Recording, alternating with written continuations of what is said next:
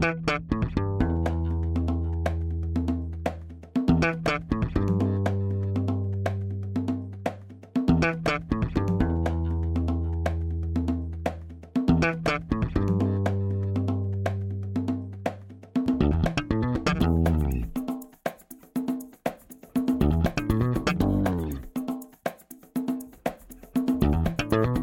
Este é o Tapa da Mão Invisível, podcast destinado àqueles que querem ouvir ideias que abalam sociedades e que não são ditas na mídia tradicional.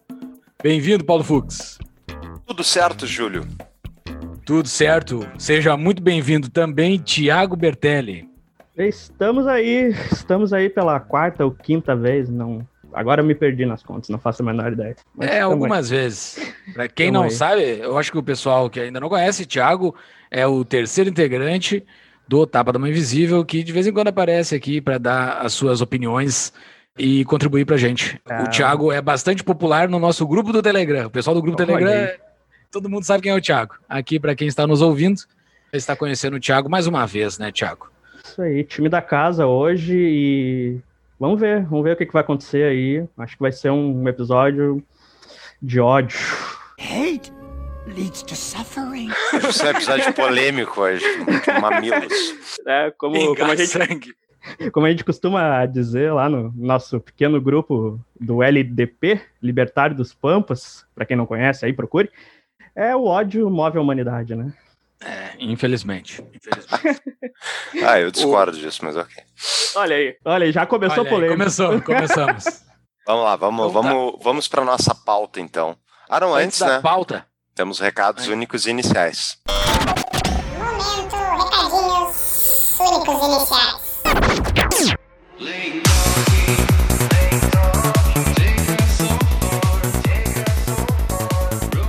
Então, pessoal, para quem for empreender, DBI Contabilidade, quem está pensando em abrir uma empresa, em ser parte da mudança de quem vai construir o futuro, você vai precisar de um contador, por enquanto o Estado existe ainda e ele exige muita coisa. E aí tu tem que ter um bom contador para primeiro não cometer erros na tua comunicação com o Estado, mas a segunda coisa para ser um parceiro da tua empresa, para ajudar tu a pensar o negócio, em como estruturar o melhor tipo de negócio dentro do manicômio de regras tributárias que é o Brasil. Então, DBI Contabilidade, mais informações tem no nosso site tapadamãoinvisível.com.br barra DBI. É isso mesmo, Paulo. Entrem lá no nosso link da DBI para a gente saber quem está procurando uma contabilidade séria para poder ordenar as suas contabilidades da sua empresa ou até a sua contabilidade pessoal. Fux sobre e Thiago sobre esse episódio, pessoal, escutem até o fim. Nós fizemos uma linha entre analisar 2020, analisar 2021 e preparação para esse futurão que está por, chegar aí. Sabe-se lá o que, que vai vir. Eu curti demais esse episódio entre nós três. Quem fica aí, às vezes, perguntando: ah, quando é que o Tapa vai fazer mais programas por semana? A gente quer mais conteúdo. Ah, um, um episódio por semana é muito pouco e tal.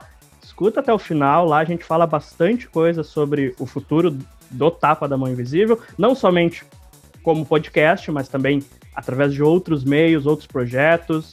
Enfim, escuta até o final, porque o papo tá muito interessante, tenho certeza que vocês vão chegar até o final, mas foca nessa parte, porque acho que vocês vão gostar muito do que a gente vai falar. Vão ter livros então nas show notes, pessoal, para vocês conhecerem. Enfim, por enquanto a gente tem que usar a Amazon, porque é o que nos oferece o programa de rebate. Eu tô louco para poder sair da Amazon. Então, se tiver alguma dica, manda aí para nós, no, enfim, qualquer canal nosso de comunicação, porque eu não quero dar mais dinheiro pro Bezos, porque ele não é do bem. Então, por enquanto, é Amazon, né?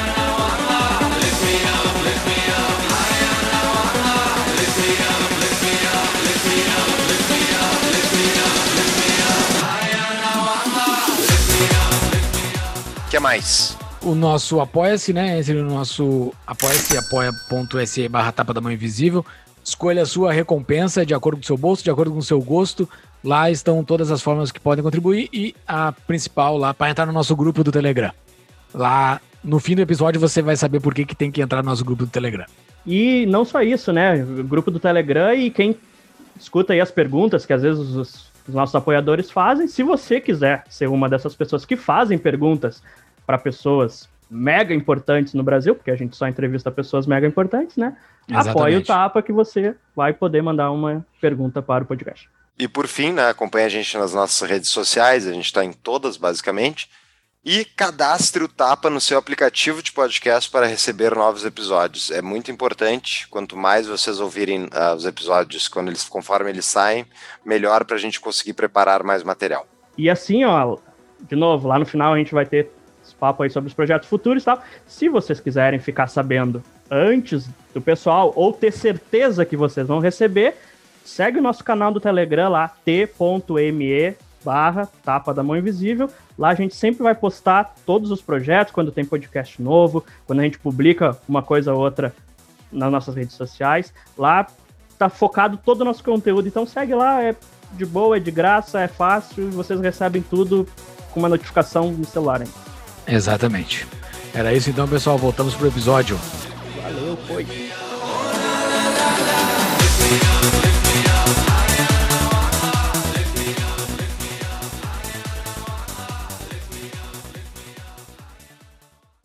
Então, Júlio, eu tenho algumas ideias aqui do que eu gostaria de falar, mas tu aí como o nosso host, por onde tu quer começar a dissecar o episódio de hoje? Vamos começar pelo começo, né? O episódio, para quem clicou no banner, viu que nós vamos falar sobre 2020 e 2021, né? Essa virada de ano conturbada que tá tendo, esse monte de coisa diferente que o mundo nunca viu. Mas eu acho que vamos olhar primeiro para trás, né? Vamos dar uma olhada no passado e ver como é que foi esse 2020 e fazer uma análise geral de como ele foi. Eu quero não só falar de. Eu quero falar, na verdade, o tema. É, obviamente engloba 2020, 2021. Mas o que eu quero falar hoje é sobre pílulas. E não a do anticoncepcional, tá, pessoal? Para quem não sabe, eu quero falar então a, sobre a pílula vermelha, pílula azul, para quem viu Matrix aí, e como isso é uma boa analogia para tudo que a gente está vivenciando. Mas vocês querem começar? Por mim, pode começar então. Explica quais são as, as pílulas que ocorreram em 2020. Tu tomou algumas, ô Fux? Isso não é proibido? Será que não vão derrubar o tapa porque a gente tá falando esses negócios aqui? Quem quiser saber de pílulas, ó, episódio 20 aí, muito bom, escuta. Exatamente. Com o Thiago, a gente fala sobre drogas. Vai lá, Fux. É verdade. A minha ideia aqui é é trazer um pouco do debate que acontece nos Estados Unidos há mais tempo, mas acontece no mundo todo e eu acho que todos nós do meio liberal, libertário, especialmente mais libertário, eu acho, já enxergamos as coisas mais ou menos desse jeito que nem eu vou descrever.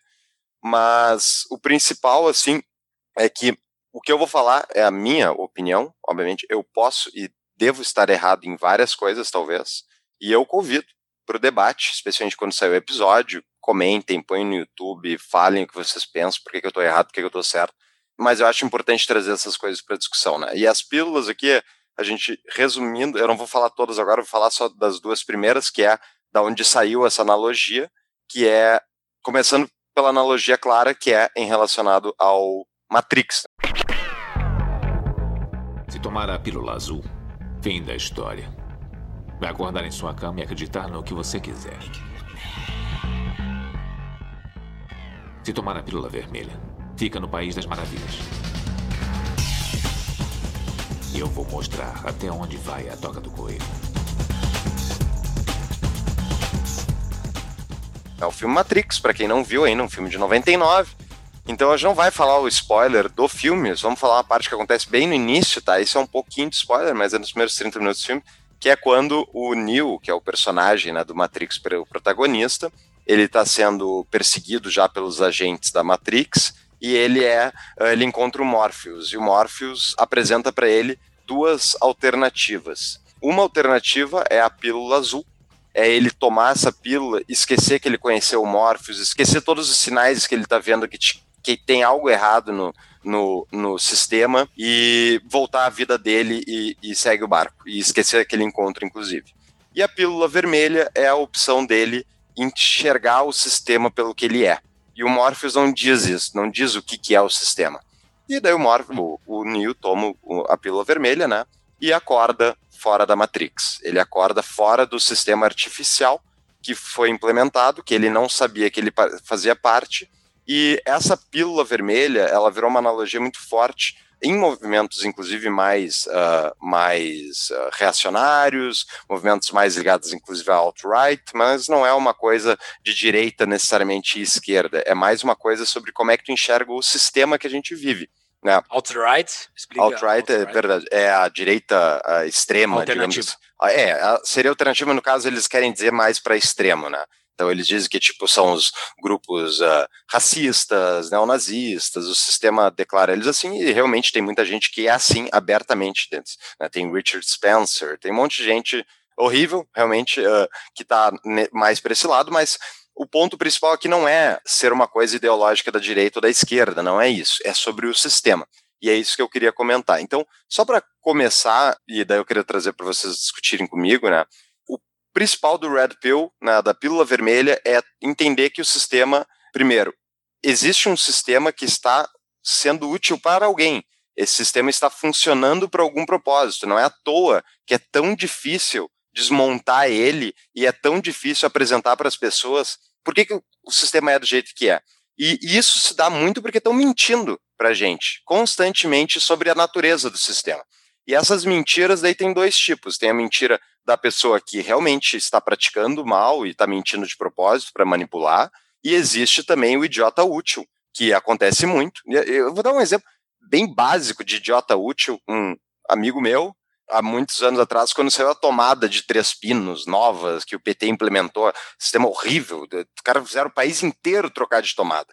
E eles lançaram alguns, algumas comunicações para a imprensa sobre como diminuiria o risco de eletrocutar e bababá, um monte de fake news, mas para justificar a troca. E esse cara foi um amigo meu, ele foi lá e defendeu que tinha que trocar mesmo e tal. Enquanto todo mundo olhou e disse: não, alguém está ganhando muito dinheiro com isso. Isso aqui não é acidente. Ninguém está mandando trocar as tomadas inteiras de um país porque, porque ele quer a melhoria do risco de eletrocutar. Porque não é esse o risco. Esse risco é baixíssimo. Tinha pouquíssimas mortes relacionadas a isso. Então vamos forçar um país inteiro a adotar uma tomada nova, que não é nem uma tomada internacional. Para quê? Para enriquecer. E saiu a matéria vários anos depois, saiu sobre o grupo que tinha feito lobby, que tinha ganho o negócio e conseguiu implementar o sistema e ganhar muito dinheiro.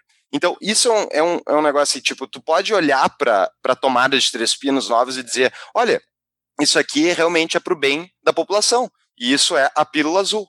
Outro é tu tomar a pílula vermelha e entender que as medidas essas, especialmente essas medidas que são coagidas sobre a população, tem alguém muitas vezes se beneficiando disso e está promovendo propositalmente essa mudança ou esse sistema. Então, isso é o básico aí da pílula vermelha e pílula azul. Eu tenho mais várias coisas para falar, mas vamos lá, vocês concordam comigo? O que vocês acham? Concordo, eu estou segurando a pílula vermelha, é difícil de engolir aqui, ó. Quem está olhando, quem está olhando no, no YouTube, a pílula vermelha não é fácil de engolir.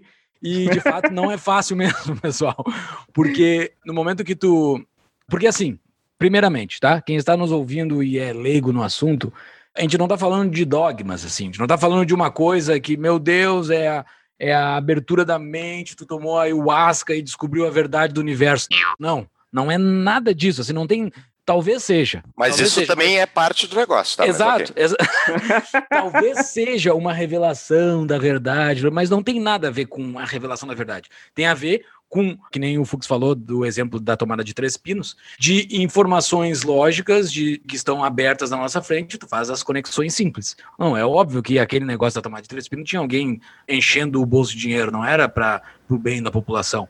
E, e, essa, e essa análise se aplica para várias coisinhas da nossa vida, várias coisas que ocorrem na nossa vida. A tomada de três pinos é, é excelente exemplo, porque é uma coisa banal da nossa vida, mas das coisas mais complexas da nossa vida, sistema de saúde, sistema de segurança, o jeito que funciona o judiciário no Brasil, tudo isso se aplica também, todas essas formas de se analisar um mundo. E se tu não toma essa pílula difícil de engolir, tu fica, tu fica refém, tu fica... Tem aquela frase que a gente já discutiu no nosso grupo do Telegram, que é do Raul Seixas, de uma música dele, Pena Não Ser Burro, que eu não sofria tanto. É pena não ser burro. Não sofria tanto. Essa noite eu vou dormir. Serve mais ou menos para essa, pra essa analogia, mas não é, não é, não é só isso. Se tu fosse burro, se tu ficasse eternamente na pílula azul, não quer dizer que tu não iria sofrer. Tu ia sofrer algo que tu não sabe. Isso é o pior ainda. A pílula vermelha, tu sofre algo que tu tá sabendo o que, que é. Mas a pílula azul, as pessoas ficam nessa inércia, nessa coisa de analisar um mundo pelo que a Globo diz, pelo, sei lá, pelo que a grande mídia diz. A gente vai falar isso mais para frente sobre os acontecimentos do fim de 2020 e início de 2021.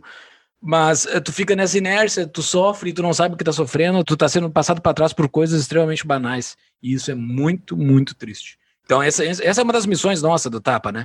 Oferecer essa pílula vermelha, as pessoas comecem a, ao menos questionar as coisas que acontecem ao seu redor. Olha só, se vocês. Não é spoiler, mas é em cima do que o Fux falou do filme já também. Quando o Morpheus oferece as pílulas pro Neil, o que o Neil tem que fazer é uma escolha. E aí, quando a gente traz isso para o nosso mundo, essas pessoas elas têm que fazer uma decisão de parar de deixar de ser manipuladas. Elas têm que escolher tomar a pílula. E o que eu percebo é que as pessoas elas não tomam essa escolha. A gente está aqui com o programa querendo falar de 2020, tá? Vamos pegar um caso de 2020 lá do começo, janeiro do, de 2020, tá? Questão lá da, do general iraniano que foi assassinado, tá? O que aconteceu? Quem não se lembra lá. O Trump enviou um drone, matou um general iraniano lá, alta patente e tal. Ficou uma semana a discussão se ia ou não acontecer a Terceira Guerra Mundial. A coisa mais boba e besta do mundo. Quando tu parava um segundo e saía da mídia e ia atrás de outras informações, tu via claramente que essa discussão não fazia sentido. Era uma discussão implantada por N veículos, a mídia e, e outras pessoas que ganham dinheiro com discussão e tudo mais, e todo mundo acreditou, tipo, ah, Terceira Guerra Mundial, Terceira Guerra Mundial, e a discussão foi em torno disso. E, tipo, ninguém, ou a maioria das pessoas, elas não se tocam que elas precisam fazer uma escolha de parar de acreditar naquilo que todo mundo está te jogando e ir atrás de informação.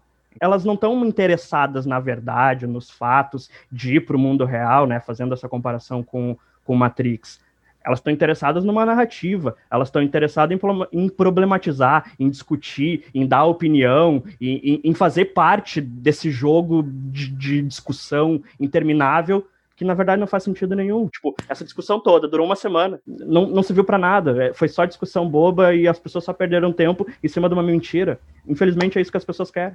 Ah, mas aí que tem questão, fazer um, um pequeno advogado de diabo aqui. A gente não tá fazendo a mesma coisa? É, mas a gente vai, a gente tá tentando fazer uma crítica em cima de tudo isso. Eu acho que é um pouco, tipo assim, ó, a gente não tá fazendo parte desse jogo de tipo assim, ó, vamos discutir baseado no que a mídia ou outra coisa decidiu, ou outro veículo decidiu que a gente tem que discutir. A gente tá pegando esse fato das pessoas fazerem isso e tá fazendo uma crítica em cima disso para tentar mostrar para as pessoas que a realidade não é isso. Na verdade, isso não faz nem um pouco parte da realidade. Isso é uma distração, isso é uma perda de tempo entendeu? A realidade, a, a verdade ou os fatos mais reais, digamos assim, eles estão além disso. Só que as pessoas não percebem, porque o olho delas parece que só tá nisso, entendeu? Tipo assim, a mídia não manda no que eu penso, mas elas só discutem o que a mídia escolhe, entendeu? Sim. Tipo, elas, é, é, sempre assim, a mídia solta uma notícia, deu, as pessoas passam um, dois dias discutindo aquilo ali sem parar, entendeu? É sempre a mídia. Ter uma renda extra é sempre importante. Agora na Mutual, além de lucrar investindo, você pode gerar uma renda adicional como agente autônomo de crédito. Traga bons tomadores e investidores e receba até mil reais por cada empréstimo ou investimento efetivado. Entre pelo link do Tapa para nos ajudar a medir o tráfego enviado para os parceiros. Conheça mais em tapadamãoinvisível.com.br barra mutual. E daí, se tu for ver o personagem da década, né? Dessa década que terminou, e não sei se ele vai ser o personagem da próxima década, o Homem Laranja, o Laranjão. Orange é Man cara... Bad. É, ele é mau, ele é muito feio e bobo. Tu vai perguntar para, tu vai perguntar para população brasileira, por exemplo, tá? Uma opinião que eles têm sobre o Trump, por exemplo. A população, não a, a, as pessoas que buscam um pouco mais de informação, tipo o, o nosso público, um, um eleitor médio, tá? Conversa com ele sobre o Trump ele vai dizer, ele vai replicar exatamente o que a Globo diz para ele. Ele não sabe, ele não tem uma outra fonte de informação a não ser o que entrou dentro da cabeça dele pela Globo. E aquilo é verdade. Ele não vai questionar aquilo. Porque aquilo está na Globo, aquilo é a única coisa que entrou dentro da cabeça dele. Não tem nenhuma outra fonte necessária ou suficiente para ele poder interpretar o mundo de uma outra forma. E isso serve para o Trump e serve para todas as outras coisas macro, além da calçada da pessoa. Porque fora da calçada, a pessoa não consegue interpretar o mundo de uma outra forma mas vamos um pouquinho, um, tipo assim, um nível acima disso, tá? Eu não acho que é só a Globo, por isso que eu comentei que tem outros veículos. Não, não, exato, exato. É, a Globo tipo assim, foi. É, o, Ela representa muito, né? É, mas é quando a gente fala assim, a mídia, outros veículos, a gente tá dizendo até mesmo, tipo, a, a galera que segue e tá sempre ali influenciando seguidores, por exemplo, do Bolsonaro ou, ou de outras pessoas. Isso também, querendo ou não, é esse primeiro nível que a pessoa nunca passa, entendeu? Ela, ela recebe ali no WhatsApp ou no grupo dela que tal coisa aconteceu com o Trump, com o Bolsonaro ou no Brasil, e ela não dá um passo à frente para ver. Pode ter alguma coisa aí que não é verdade, deixa eu pesquisar em outra fonte, deixa eu. Entendeu? Tipo, aquilo que a pessoa acredita que é verdade, ela sempre vai tomar como verdadeiro e ela sempre vai acreditar na mesma fonte e nunca vai um passo além, entendeu? Seja a Globo, seja o grupo de WhatsApp, que seja. Eu acho sim, concordo com vocês, mas é, eu acho isso tudo é muito sintomático de justamente desse estamento, desse sistema, que é o que a gente vai descrever aqui, né? Então, eu gosto, né, e obviamente, a principal pauta minha, adivinha? É bancos centrais, né? Whoa, didn't see that coming. Mas não é à toa que eu falo dos bancos centrais. Eu quero falar, na verdade, do sistema maior que eles, que é o sistema Fiat. O sistema Fiat de moedas fiduciárias, que são moedas que são obrigatórias o uso delas por parte do Estado, né, e é a ferramenta pela qual o Estado usa para justamente manipular a economia, esse sistema Fiat, ele é o coração, ao meu ver, do sistema como um todo. Ele é a base justamente da manipulação toda, ela se dá por causa da existência do sistema Fiat, se permite muita coisa. É só pegar no Brasil, por exemplo, a quantidade de dinheiro que a mídia tradicional ganha do Estado do Estado federal, do governo federal, do governo estaduais e das prefeituras. Elas são irrigadas com dinheiro do pagador de impostos, né? E esse dinheiro do pagador de impostos, lembrando as três formas de financiar governos, né? Primeiro, impostos diretos, a população não gosta geralmente, briga com políticos que propõem isso. Segundo é endividamento futuro, endividam até os nossos bisnetos e para alguém pagar essa conta lá no futuro. E o terceiro principal, que é a inflação. E aqui está o cerne do sistema Fiat como um todo, é a inflação, o poder de inflar a moeda, o poder de transformar toda a moeda de todo brasileiro em pó, de todo americano em pó. Mesmo o dólar, que é a melhor moeda do sistema Fiat, é horrorosa para manter o poder de compra dela. Ela perdeu, sei lá, 97% em 100 anos o poder de compra. Não compra moeda, não é à toa que moeda, o Banco Central, lembra, fizeram uma campanha ridícula um ano atrás, ai, para os brasileiros voltarem a usar moeda. Por que, que tu acha que as pessoas não usam moeda? Porque não vale mais nada. É por isso, é uma coisa óbvia. Mas aí eles fazem uma campanha para o uso da moeda. Né? Tipo, por que, que, por que, que será que a moeda não é mais usada? Moeda física, eu digo, moeda metal. A gente fala da, da- do dólar como a melhor moeda do mundo, mas tipo assim, ó, Fiduciária, ela é, uma né? moeda, ela é uma moeda tão ruim quanto qualquer outra. Só não causa inflação e um, e um, e um desastre lá, porque eles exportam. Tipo assim, todo mundo quer fazer negócio com ele. Então, tipo assim, ó, não é a moeda dos Estados Unidos que é boa. A economia deles é tão bom que a moeda acaba não causando um problema tão grande. É só isso, mas a moeda deles não é boa. Perfeito. Tem lastro, perfeito. tem lastro, tem É. lastro. Tem lastro em É a 11 produção. porta-aviões nucleares. Ah, também, também. É importante. Mas o, o- é interessante isso, porque essa é a maior coisa que é não contada de todas. É o, o maior benefício econômico que existe é o efeito de rede, que a moeda, uma moeda boa, tem. Porque o efeito de rede é o quê, né? É aquilo que, quanto mais pessoas utilizam, mais pessoas são propensas a utilizar. E é por isso que dinheiro é o maior sistema de efeito de rede que a gente tem na humanidade e que ele é justamente um bom sistema de, eh, um bom sistema de rede, um bom sistema de mo- moeda, moeda forte, ele preserva a capacidade produtiva, o dinheiro instalado, o capital acumulado do passado, ele preserva para o futuro, ele não vira pó, ele ao contrário, ele valoriza. E é isso que é o principal ataque que as instituições monetárias ah, do Estado fazem contra o efeito de rede principal, que é esse. Né? E eles obrigam todo mundo a usar esse sistema horrível. E eu vou dar um exemplo. Eu, quando no início de 2020, quando eu já tinha visto amigos meus falando, já estava acompanhando, quando eu vi foto de Wuhan tudo fechado, blá, blá, blá, os caras, aquela catástrofe anunciada ali, eu dolarizei meu patrimônio para botar em ouro. Mas eu dolarizei. E daí eu fui uma das pessoas que fui para o dólar né, no meio da crise cujo epicentro era no dólar. Por que diabos? Porque eles são a maior economia, eles têm o maior efeito de rede acumulado na moeda americana e é, portanto, permite os maiores ganhos de escala. E é por isso que a moeda deles é preponderante e dominante. E é esse sistema, é o base do sistema Fiat. Todas as moedas fiduciárias do mundo estão atadas ao dólar. E é por isso que o sistema americano ele é majoritariamente preponderante na, em termos de política externa, em termos de punição, sistema SWIFT, tudo passa pelo dólar. E é esse sistema que está indo para o buraco. Todo mundo está vendo, ele está indo para o buraco gradualmente, de vez em quando acontece um evento pior tal, mas ninguém sabe quando é que ele vai explodir. Mas eu, eu quero seguir depois, eu quero abrir para vocês aí para vocês discutirem, vamos, tragam ideias aí, vamos discutir. Isso, isso. Seguindo a pauta aqui, 2020, então, ao meu ver, foi um dos grandes ataques que esse sistema sofreu, aparentemente. Esse sistema de emissão de moeda a rodo, assim. Porque ali eles tentaram, ali eles tentaram, ali eles fizeram a emissão de moeda a rodo numa escala jamais vista antes na humanidade. Durante a pandemia, estamos gravando em janeiro de 2021, a pandemia, a parte Segundo hard. ano, né? Segundo ano da pandemia, início do segundo ano da pandemia.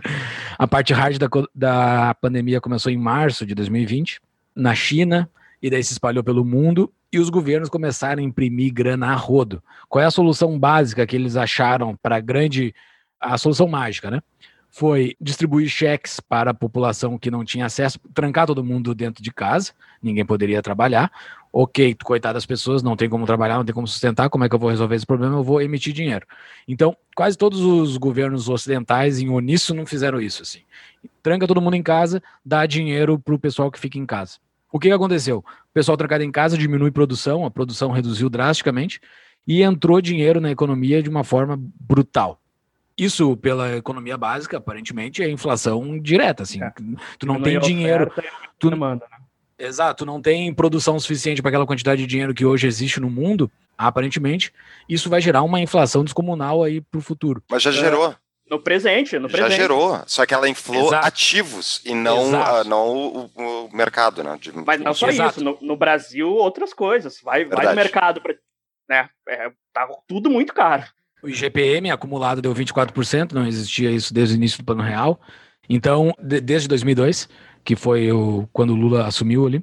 Uhum. Ah, então a coisa descambou. A gente vai falar mais para frente sobre 2021, mas eu acho que a sementinha do mal aí, Fux, está plantada para alguma coisa muito maior para acontecer dentro dos próximos anos. Lá no fim eu quero dar a minha opinião sobre os próximos anos, mas isso só foi possível por causa dessa análise que é totalmente red pilada, né? Eu não sei como é que se fala. O cara que tomou a pílula vermelha consegue fazer esse tipo de análise que o Paulo acabou de fazer, que foi plantado um ovo de serpente aí dentro da economia ocidental. Aparentemente o Ocidente vai sofrer muito dentro dos próximos anos.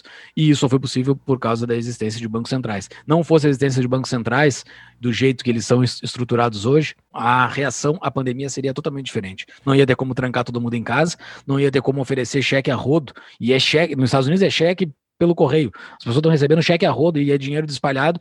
O Biden, na última, há dois dias atrás, estamos gravando no dia 11, há dois dias atrás fez um Twitter, um tweet dizendo que vai subir de 600 dólares para 2 mil dólares permanentemente a ajuda. É um negócio que não tem explicação, não tem lógica, não fecha a conta. Como é que vai manter isso, né, cara? Não é, é um é algo que não tem explicação. 2020 vai ser marcado por essa grande ruptura do sistema financeiro fiduciário que ele não vai se manter em pé mais. ao meu 2021.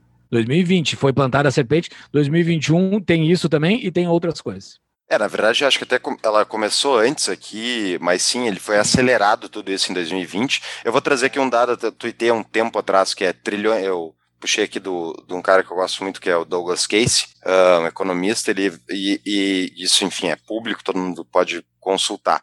Trilhões de dólares criados pelo Banco Central Americano desde a sua fundação. Primeiro trilhão, de 1913 a 1993. Durou 80 anos, o primeiro trilhão. Segundo trilhão, 1994 a 2011, 18 anos. Terceiro trilhão, 2012 a 2016, 4 anos. Quarto trilhão, 2017 a 2020, né, 3 anos. E quinto trilhão, de fevereiro de 2020 a maio de 2020. Então, tipo, esse sistema claramente não está se recuperando, ele está acelerando a sua ida em direção ao desfiladeiro. Com todos nós dentro, né? Esse é o problema. Mas isso tem uma solução.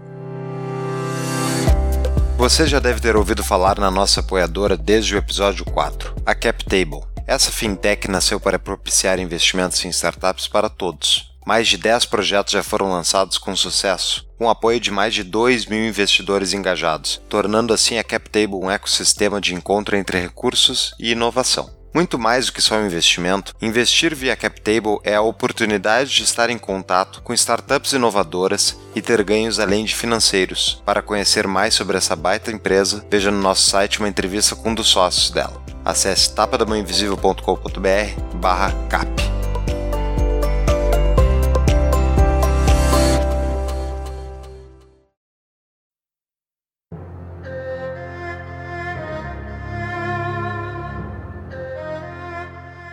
Outras coisas de 2020, vamos lá, vamos analisar 2020, que eu anotei na pautinha aqui. Só fazer um aviso também para quem já ouviu os outros episódios e menções que eu faço, principalmente sou eu que faço essas menções. Quando eu falo China, eu não estou falando do, do, cidadão chinês, eu estou falando do Partido Comunista Chinês. Quando eu falo China, eu não estou ofendendo chineses, eu não tenho nada contra chineses. Meu, meu, meu único ranço é contra o Partido Comunista Chinês, porque eles têm campo de concentração e eles matam seres humanos e eles torturam seres humanos. É só por causa disso, não tem mais, é só uma implicância boba minha. E daí, o que, que ocorre? O Partido Comunista Chinês, no decorrer dessa pandemia, aparentemente, a gente está analisando com o carro andando, a gente não sabe qual, qual é o destino, mas foi o que foi o vitorioso dessa, dessa pandemia toda. Eles estão apresentando dados que, é, óbvio que os dados da China não fazem sentido nenhum, mas eles estão ap apresentando dados que eles estão com um crescimento econômico completamente diferente do resto do mundo. Eles estão com números baixíssimos de, de de contaminados, imagens que chegam no ocidente de, das cidades funcionando normalmente, as pessoas não estão usando máscaras, não, eles botaram esse pânico no mundo, aparentemente, foi eles que botaram, ou surgiu lá, eu não sei, pelo menos eles foram negligentes com o início da pandemia, essa culpa, isso com certeza eles têm, e saíram bem desse negócio todo. Ao meu ver, o, o, o centro do poder do mundo está girando, e com esse início de dois, e também ocorreu em 2020 a eleição do, do Biden que fez com que o Partido Chinês tenha cada vez mais poder no mundo, o Partido Comunista Chinês. Tu tem essa leitura também, Fux, Thiago?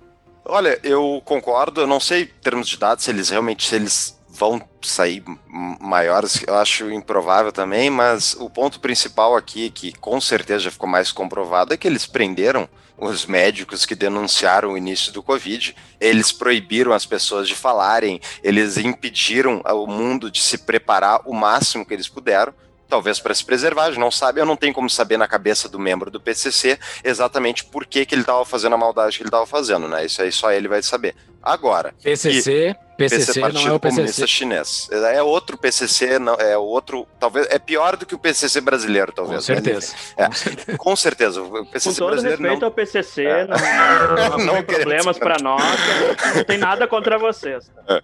Mas o ponto aqui é que eu concordo contigo que é uma ameaça, assim, é um sistema autocrático completamente centralizado e muita gente adora falar, ah, o sistema do PCC por dentro, ele é meritocrático e por isso, ok, ok, ele é um dentro de uma ditadura, essa ditadura achou um jeito melhor de funcionar como ditadura, isso é bom? O nazismo também tinha sua é, hierarquia. Funcionava, né? Mas, e aí? E, e aí Quer ver um negócio um negócio padrão que tem na mídia brasileira e, e, Twitter e as pessoas compartilhando, ah, o Partido Comunista Chinês mata os corruptos. Cara, e, cara, isso é muito burrice, cara, porque é óbvio que não é corrupto que os caras estão matando, eles estão matando opositores de dentro do partido, cara. É óbvio que se tu não tem informação, tu não tem processo judicial limpo, é óbvio que eles estão, eles imputam corrupção para alguém que vai contra o Xi Jinping, eles vão e matam o cara. É, é uma coisa é o red pill, né? É muita ingenuidade tu imaginar que um partido da atrocidade do PCC consiga matar corruptos, né? Eles estão fazendo bem para a população como um todo. É óbvio que não, cara. Os caras estão mantendo o poder e mesmo se eles estivessem matando corruptos, eles estão fazendo bem para o Estado, eles não estão fazendo bem para a população. É, e o Fux tinha falado assim, ah, eles prenderam os médicos. Eles não só prenderam, mas também teve desaparecido que provavelmente foi assassinado, né? E agora, uma semana, duas semanas atrás, tem a notícia do empresário lá, o Jack Ma, que não sei se foi encontrado até o momento, mas parece que tá sumido. Será que foi assassinado, não foi. Tipo, o cara é empresário, o cara é, tem bilhões. E, e, e, eles têm coragem de fazer isso com um cara desses, que cria valor gigantesco dentro da sociedade. O que, que eles não fazem com qualquer pessoa assim? Não, e eles, E eles estão nem aí pra evidência, porque o cara, dias antes de sumir, dias antes da última aparição pública dele, Criticou ele, ele né? criticou o Partido Comunista Chinês. E daí, logo depois, os caras sumiram, estão nem aí, eles estão nem aí pra nada, velho. E daí é isso, é esse sistema de república, de, sei lá, de sistema estatal, que está sendo replicado no mundo, né? Sistema de vigilância, de rating entre pessoas, as pessoas terem Crédito social. É, crédito social, esse negócio tá sendo, tipo, e, ah, isso é coisa da esquerda, é coisa, cara, os caras da direita do Brasil, logo quando foram eleitos, foram lá pra China descobrir como é que funciona, PSL, os caras foram lá descobrir como é que funcionava o crédito social chinês, é um negócio que não tem sentido, não tem sentido, nós aqui somos libertários, a gente não tá falando nada referente à, à política partidária brasileira, mas a gente defende que o Estado em si, ele vai se alimentar, ele vai crescer e ele vai, com o tempo, se a gente não for analisar os itens que vão ocorrendo com o passar do tempo, nós vamos entregar a nossa liberdade também. Então, é, para mim, esse é o meu grande medo, assim, do que, do que pode acontecer. É, o que eu falo somente é sobre liberdade. É tirar a liberdade minha, das pessoas que eu gosto, da minha família, e com o tempo as liberdades estão indo, e a gente tá que nem um sapinho na panela cozinhando lá e a gente não tá vendo. Porque os caras que ficam na pílula azul não conseguem perceber isso. E eles ficam numa falsa impressão de que o mundo é melhor sendo ignorante. O mundo não é melhor sendo ignorante. É verdade, esse é, é realmente uma frase muito boa, que eu já ouvi muitas vezes, né? É, em inglês é ignorance is bliss, é ignorância é uma benção. Isso é o completo, é uma benção. Ah, em- ignorância é uma benção, uma ova, né?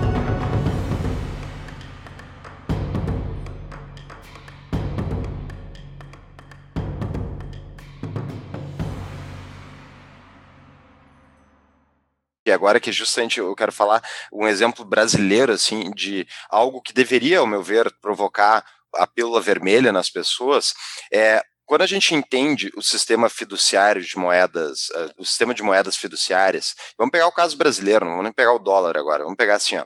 Primeiro, uma vez a Luciana Genro falou numa campanha, presidente, já falei isso uma vez no podcast aqui, ah, ela falou numa campanha, a presidente, que ela estava concorrendo pelo, pelo PSOL, ela falou que os ministros da Fazenda brasileiros eram indicados pelos grandes bancos para favorecer politicamente os bancos a ganharem muito dinheiro. Olha, eu não sei se era isso, eu não tenho como provar, eu não tenho como dizer se era realmente assim, mas é inegável que muitos bancos ganharam muito dinheiro com um sistema atual, com um sistema de juros estratosféricos que ficaram, que diga-se passagem, o sistema monetário tinha que fazer isso para compensar o gasto fiscal absurdo, que nunca parou, mas o ponto principal é a quantidade de bancos no Brasil, ou seja, de concorrentes para esse sistema para diminuir o spread ban- bancário, é determinado pelo Banco Central. Agora, eu não gosto nem um pouco de várias das políticas do Roberto Campos Neto, mas algumas nesse sentido ele fez. Ele está realmente tentando quebrar esse monopólio, esse oligopólio bancário brasileiro, tentando cozinhar eles, tipo, sem abrir a concorrência direta. Ele permitiu, ah, o Banco Central em 2019, ele começou a abrir canais de possibilidade de empréstimos entre pessoas e coisa do tipo, ou seja, atividades bancárias passaram agora a ser livres, né? Liberdade, um pouco de liberdade, e isso para justamente sair um pouco desse rol do sistema. Mas o que eu ia falar, não, não é que o Roberto Campos Neto ele é anti-sistema. Não, ele talvez ele tenha enxergado, enfim, os diretores ali, eu não sei, enxergaram esse problema e, e começaram a atacar. Mas o ponto principal é, é inegável que muitos bancos ganharam muito dinheiro com o sistema atual. E quando a gente fala do sistema Fiat, a gente tem que lembrar de um, um conceito básico de inflação que mostra realmente quem é que está sendo sacaneado por esse sistema todo,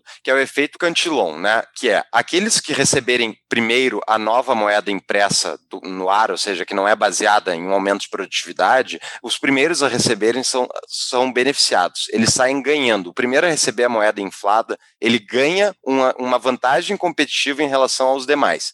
Então vamos lá, quem é que ganha a primeira moeda liberada e inflada? Os bancos. Eles ganham bastante dinheiro com o efeito Cantillon. Quem é que sai perdendo? Quem é que é o último cara a receber só os prejuízos da moeda inflada? Os mais pobres.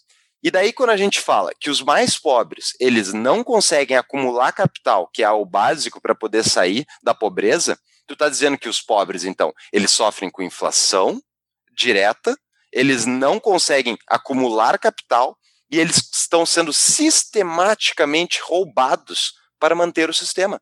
Porque mais do que isso, a inflação para a gente se defender da inflação, todo mundo aqui que trabalha com investimentos, que tem seus investimentos, tu contrata alguém, tu vai estudar, tu, tu, entende um pouco de inglês, tu consegue quebrar a marra e tu consegue colocar dinheiro, inclusive em títulos governamentais que dão mais dinheiro no longo prazo, ou seja, endividamento gera uh, riqueza, entre aspas, para as pessoas que estão participando do sistema. Quem é que não está recebendo esse benefício? Quem é que não está conseguindo se proteger? Quem não tem educação, quem não consegue fazer matemática básica, porque a escola não ensina. Então, tipo, essa pessoa está sendo sacaneada sistematicamente pelo sistema. E daí, tipo, o que, que é a pílula vermelha? É tu olhar assim e dizer assim, tipo, qual é a melhoria incremental na política monetária do Banco Central que eles vão fazer para resolver isso?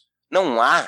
É o sistema que é podre, a natureza dele é podre. E mais do que isso, isso eu, abro, eu vou só falar a última frase, eu abro para vocês. Tipo, vocês acham, dentro do, da manutenção do sistema, por que será que as faculdades de economia, mesmo as do mainstream, as que ensinam uh, a economia mais moderna, a economia mais correta na, na visão deles, inclusive nos Estados Unidos, na Europa, no mundo inteiro, é uma economia que diz que precisamos de bancos centrais que diz vários dos benefícios do capitalismo. Eles defendem que o capitalismo é bom, que liberdade desenvolve, porque não tem como negar, ao contrário dos marxistas, né? Mas eles vão lá e defendem política monetária, defendem monopólio da moeda pelo sistema do Banco Central.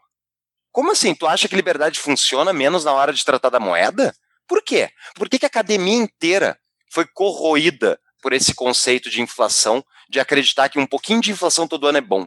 Porque deflação, ai, deflação é horrível. Se tiver deflação, é porque o sistema vai, vai afundar. Ou seja, uma economia produtiva que está se tornando mais produtiva porque está dando ganho tecnológico, ah, deveria ser deflacionária. E a gente vive uma economia inflacionária. O Michael Saylor, que é o cara que botou 500 milhões de dólares em Bitcoin, ele tem um conceito de inflação sensacional, que eu não vou abrir aqui, depois eu falo nos projetos futuros, eu vou apresentar, mas o principal é que ele fala, tipo, no cálculo dele, a inflação real, na verdade, é quase 20% ao ano. É isso que está sendo mascarado através de vários, enfim, vários meios, mas está sendo mascarado a inflação real, porque eles não é que eles estão provocando uma inflação de 2%, eles estão impedindo a deflação de ocorrer ou seja, da moeda que está na mão justamente aqueles mais pobres que não têm investimento financeiro, de se valorizar. Eles estão mantendo eles presos num círculo da pobreza. E daí a, a academia defende isso. Isso hum, toma pílula vermelha, entendeu? Exatamente. Tem um artigo do Instituto Mises Brasil que eu vou colocar nas show notes que também explica parte dessa inflação que a gente não vê, porque pega no, dos anos 90 para cá, teve muito ganho de produtividade que não está contabilizado dentro do, dentro da inflação, né? Os produtos perderam, uh, diminuíram o seu, o, seu, o seu preço com o passar dos anos. Então a inflação ficou muito mascarada e os caras puderam injetar grana a full. Principalmente pelo, pelo início das novas tecnologias, internet e tudo mais. Pega o preço de uma, de uma televisão ou de um celular, ele despencou né, nos últimos anos. E isso mascarou muito a inflação. 2020 também tem outras coisas que ocorreram aqui nas terras tupiniquins, né? Bolsonaro não é liberal, quem diria? Uh! E outra coisa também, uh! Quem diria, né? É surpreendente. Uh! Nem Mas temos um episódio sobre isso, né? É, exato. Procure e... episódio com Luan Esperandil. Exatamente, sobre as evidências de que o Bolsonaro não era, não era liberal antes disso ser modinha. Nós recebemos várias pautas dos nossos patrões que deram sugestões para a gente falar sobre temas que ocorreram em 2020. O Curu já falou aqui sobre o, o sumiço dos bilionários chineses, que nós já falamos. O Fernando Dutra sugeriu um tema, um, um vídeo do Fernando Urich, que estará nas nossas show notes, um vídeo que o Fernando Urich destrincha 2020 uh, ah, economicamente. Urich. Urich. Urich. Urich. Uh, que ele destrincha os motivos econômicos uh, de, dessa bronca que o mundo entrou. Boa parte nós já citamos aqui. Eu recomendo, não vamos uh, citar novamente, porque eu acho que é interessante assistir o vídeo do Fernando Ures. E fora isso, tem algo que para mim assim me preocupa, mas é, é, é, bacana porque ajuda a pessoa a engolir a força da Red Pill que é essa bosta do STF que está se metendo em tudo na vida do Brasil. Na verdade, é eles que estão governando. Foi necessário botar um cara louco que nem o Bolsonaro para eles de fato mostrar as garrinhas deles, para mostrar que de fato são eles que mandam, é o, judi é o judiciário que manda. É, o Brasil não tem um, uma, uma governança que um dia vai funcionar. As, as, as democracias não funcionam como um todo, nós já falamos isso em vários episódios aqui, mas o Brasil, eu acho que é o melhor exemplo. É muito fácil tomar a Red Pill no Brasil, porque tu vê que a democracia não funciona. E daí, com a ascensão do Bolsonaro e com o STF mandando em tudo, ficou bastante claro que não vai, não vai funcionar essa nossa democracia tropical que nós nos metemos. Ou vai, Fux? Não, não acho que vai funcionar. Não, não vai, porque é aí que tá a questão. Não tem muito como a população votar, digamos, direito, né? Seja para que lado você acha que tem que, tem que votar, mas tipo, porque é a grande massa da população, ela está passando por uma outra coisa que é, eu acho, uma grande razão para ter um Red Pill, que é a educação estatal, né? Tipo, a educação, primeiro, ela foi universalizada ao longo do governo FHC, é inegável, mas o governo FHC já acabou fazem 20 anos.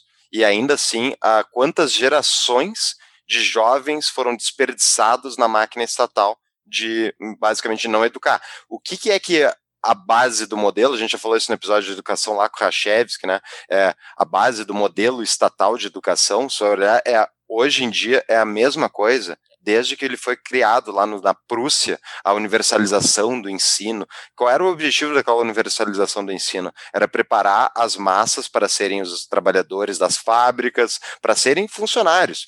Nenhuma escola, com exceção daquelas no quais os professores são diferenciados e estão tentando trazer alguma coisa de diferente por conta própria, essas pessoas não estão sendo ensinadas, por exemplo, que o empreendedorismo é a mola propulsora da humanidade, que é o que tirou a humanidade da miséria dos últimos, uh, nos últimos 200 anos. Elas não são ensinadas isso. Elas são ensinadas o contrário.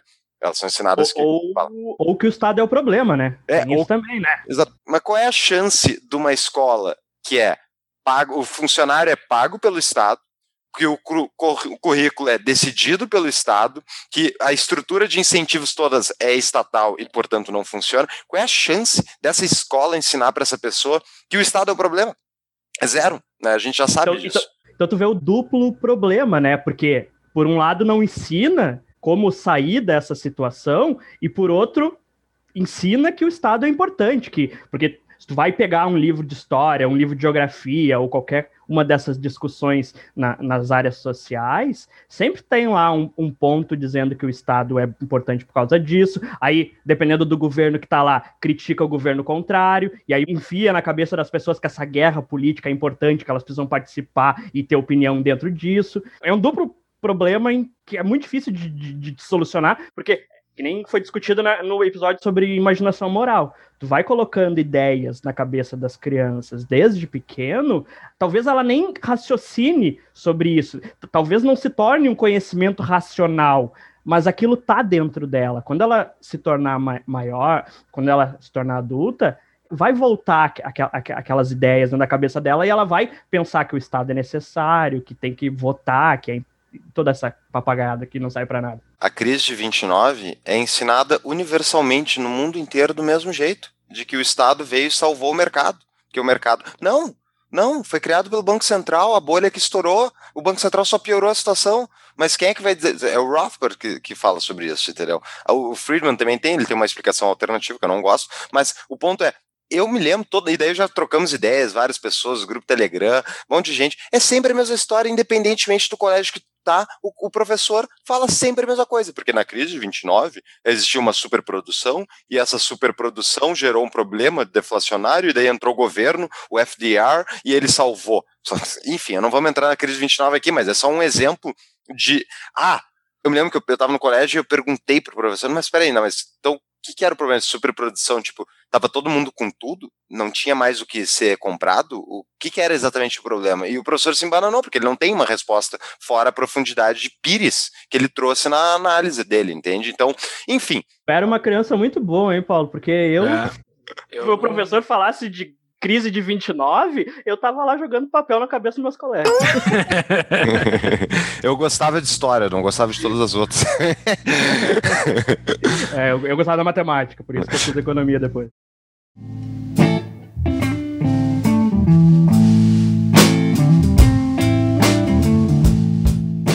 Essa tomada da educação pública para inserir a, a Blue Pill na cabeça de todo mundo, goela abaixo, é o principal alicerce deles, né? E isso junto com a mídia, assim, né? Porque valida, né? Uma fica validando a outra, né? E daí tu pega todos esses bons moços que tem na mídia aí, Luciano Huck, os ministros do STF, aquele Barroso, aquela coisa, aquela, fica aquela aura de gente, ai, como eu sou do bem, eu sou, sabe, fica com essa baboseira e as pessoas ficam anestesiadas dentro daquilo dali. Para mim é muito triste, assim, o, o lado que nós estamos indo, e como eu citei, eu acho que. Eu acho que eu não citei ainda aqui no episódio, mas talvez sentiremos saudade de 2020 como um deboche, porque eu acho que 2021 ainda não vai ser pior que 2020, que é muito terrível. É muito ruim, é muito difícil ser pior que 2020. E eu acho que o mundo mudou, assim, completamente em 2020. E o Red Pill tem que analisar o que que mudou, né? Se tu for ver as análises da grande mídia e de tudo, eles concordam que o mundo também mudou em 2020, aquela baboseira de novo normal, blá, blá, blá, blá, mas qual é a nova solução, né? A nova solução é uma renda universal. Isso, isso vai ser implantado, pelo jeito, vai ser meio que goela abaixo e vai ser padrão no mundo todo, enfiar uma renda universal em todos os países, né? Estados Unidos já vai tentar isso, o Brasil provavelmente já vai tentar com esse novo presidente da Câmara, e na Europa, pelo jeito, vai ser isso também. E todo mundo enfurnado dentro de casa, não sei se existe a palavra enfurnado é, nos outros estados, mas é, enfiado dentro de casa. Preso. Uh, é, com o helicopter money, né? Os caras jogando dinheiro do alto, somente sendo possível via Banco Central.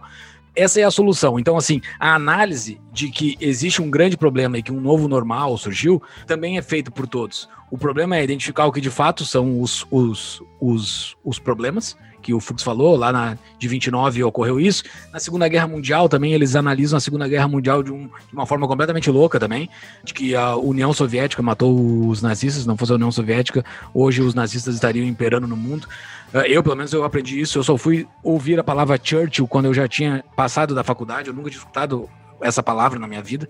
Então é um negócio louco, assim, que, o jeito que eles conseguem enfiar a força presidente da nossa cabeça que os estados e os estados socialistas são os que nos levam a uma grande solução para o mundo. E é isso que eles vão nos enfiar dentro dos próximos meses.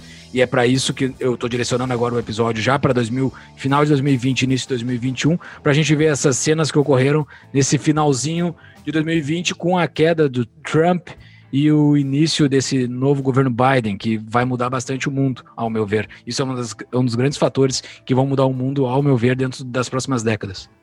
Eu queria comentar, ele falou da mídia, né? A mídia eu acho ah, okay. que é, é uma coisa muito importante a gente pontuar. Quando a gente começou o podcast, né, Júlio, falou assim, ah, vamos, qual é o slogan? O que a gente pode falar de slogan? Daí eu, eu falei assim, ah, ideias que não são ditas na mídia tradicional. Porque eu, Paulo, tenho um problema com a mídia tradicional desde a minha infância. Eu tenho um nojo, um nojo, porque ao meu ver, eles sempre mentiram, tá? Não é de agora, eles sempre tiveram mentindo. Eles têm uma agenda. E assim como todo mundo tem. Nós aqui temos uma agenda pró-liberdade, né? não, não escondemos isso. E tem muita gente que tem muita agenda. Beleza, cada um procurando seus próprios interesses. Só que, quando a gente trata do Estado e tu consegue implementar essa agenda para te beneficiar através da coação a terceiros, né? quando tu está obrigando terceiros a serem subtraídos para benef benefício próprio, isso a mídia sempre acobertou e favoreceu o sistema. E aí entra, não tem um bom termo para tradução, que é a cathedral, enfim, termo americano lá.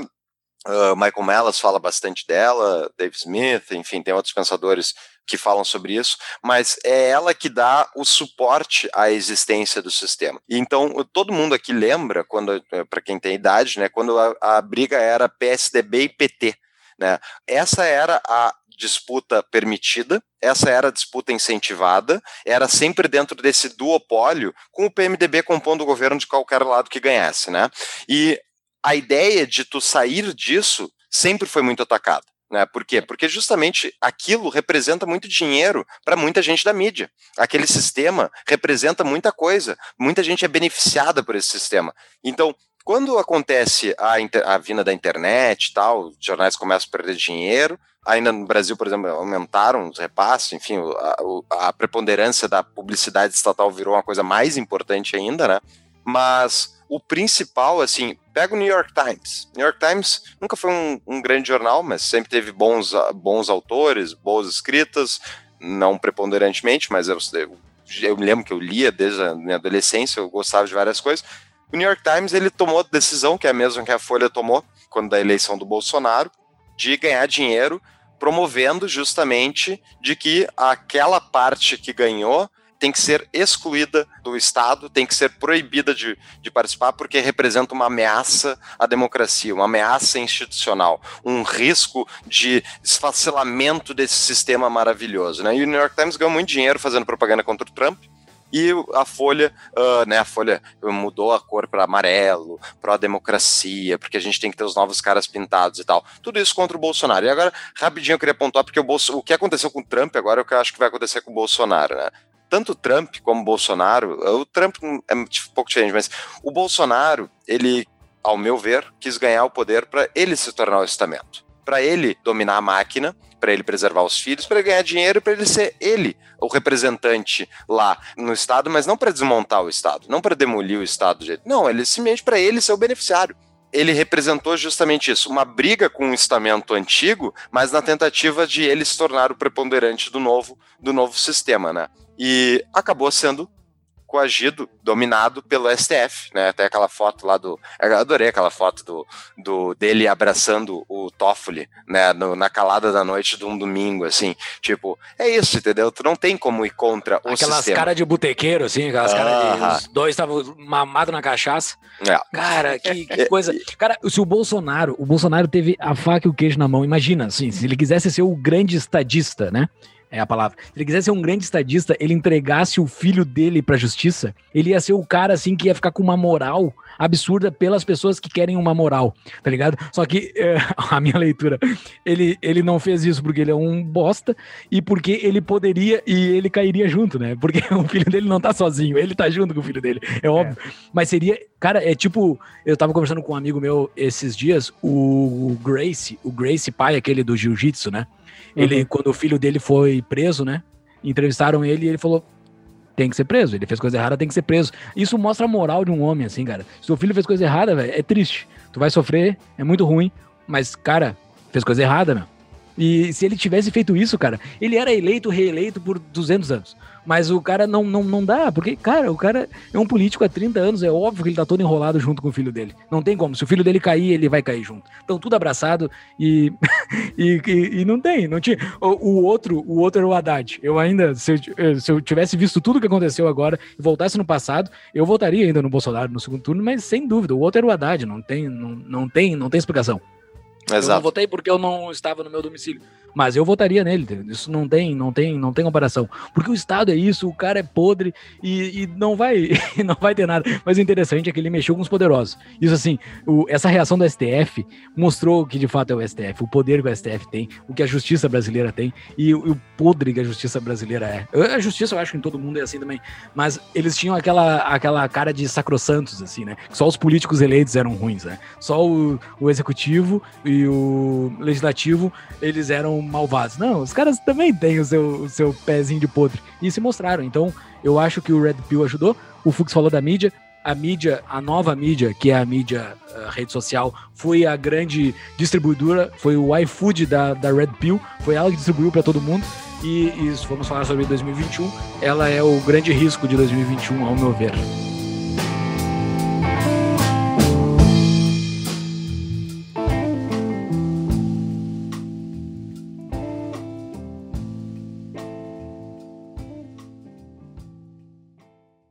Antes da gente ir para 2021, a gente pode falar um pouco, porque foi o grande acontecimento de 2020, querendo ou não, que é a pandemia, né?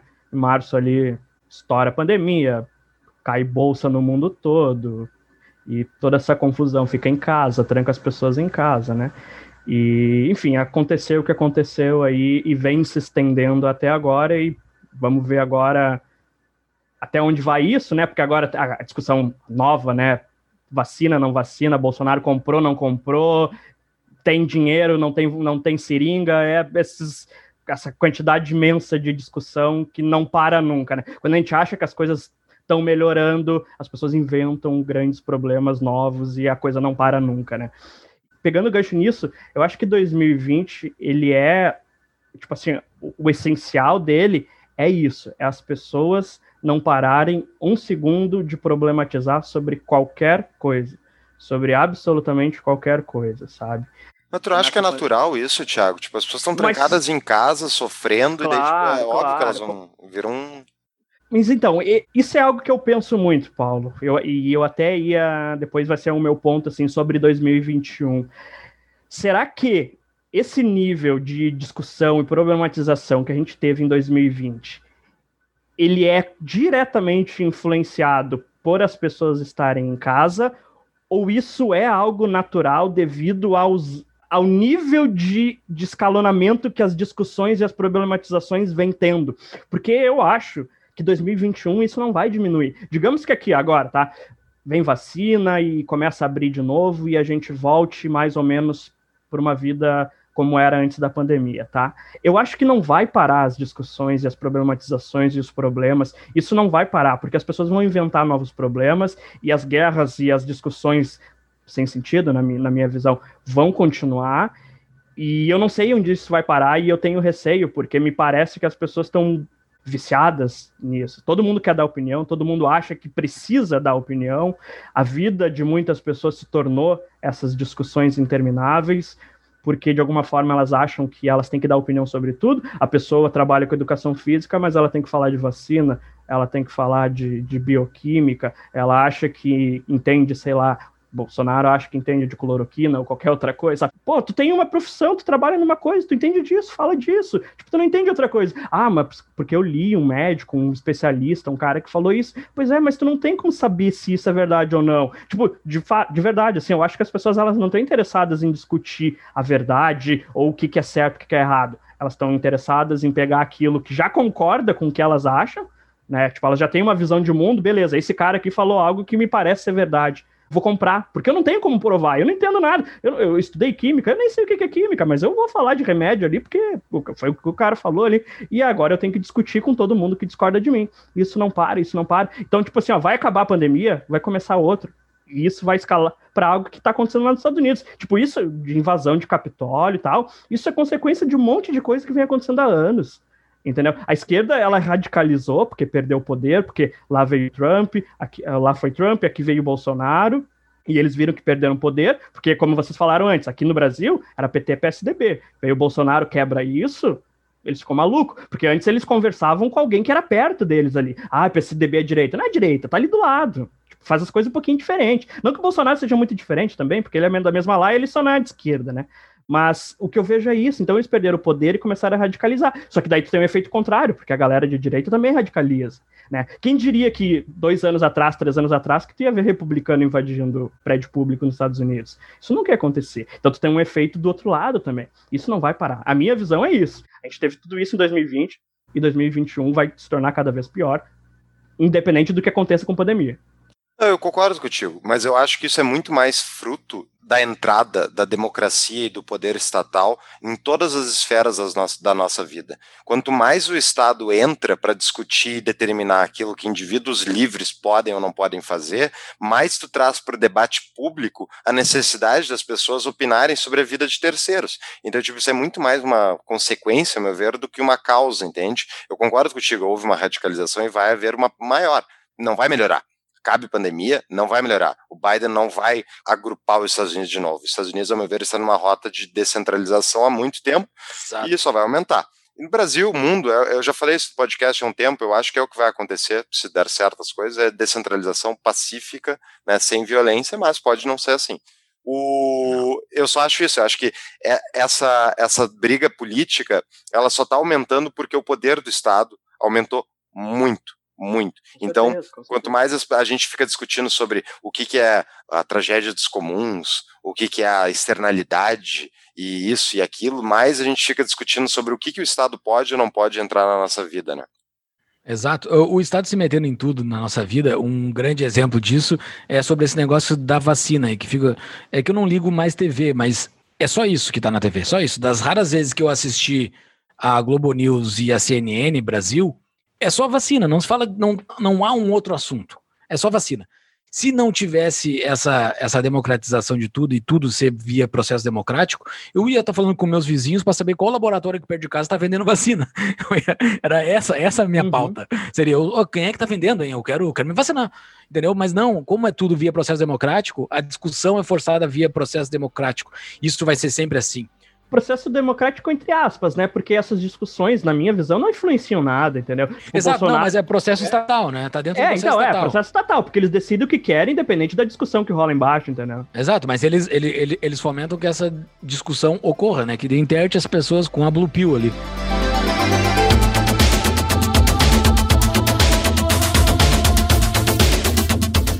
Então, a gente comentou sobre a mídia, né? E sobre como é que. Eu não sei se vocês lembram lá no início, quando o Google tinha o Google News. Nem sei se chegou a ser famoso no Brasil, mas ele era o Google News. Ele era um risco porque ele trazia as notícias compiladas de tudo que era no jornal para as pessoas acessarem sem ter que acessar o jornal em si. E daí eh, houve uma briga enorme entre as gigantes da internet versus a mídia tradicional. Bom, agora eles estão em conluio os dois lados estão em conluio, né? E para aqueles que- liberais que falam, ai, qual é o problema de tirarem o Trump do Twitter, do Facebook, é uma empresa privada, ela pode fazer o que ela quiser. É óbvio que ela pode fazer o que ela quiser. Eu não tô dizendo que a gente tem que agora impedir o Twitter de banir quem ele quiser. Agora, é muita ingenuidade achar que eles podem tirar o Trump, mas eles não precisam tirar o Nicolas Maduro. Ou que o Ayatollah Khomeini lá do Irã não tem problema, mesmo ele dizendo que ele vai Ayatollah. Ayatollah, desculpa. O Ayatollah do, do Irã que quer, que diz que tem que destruir Israel.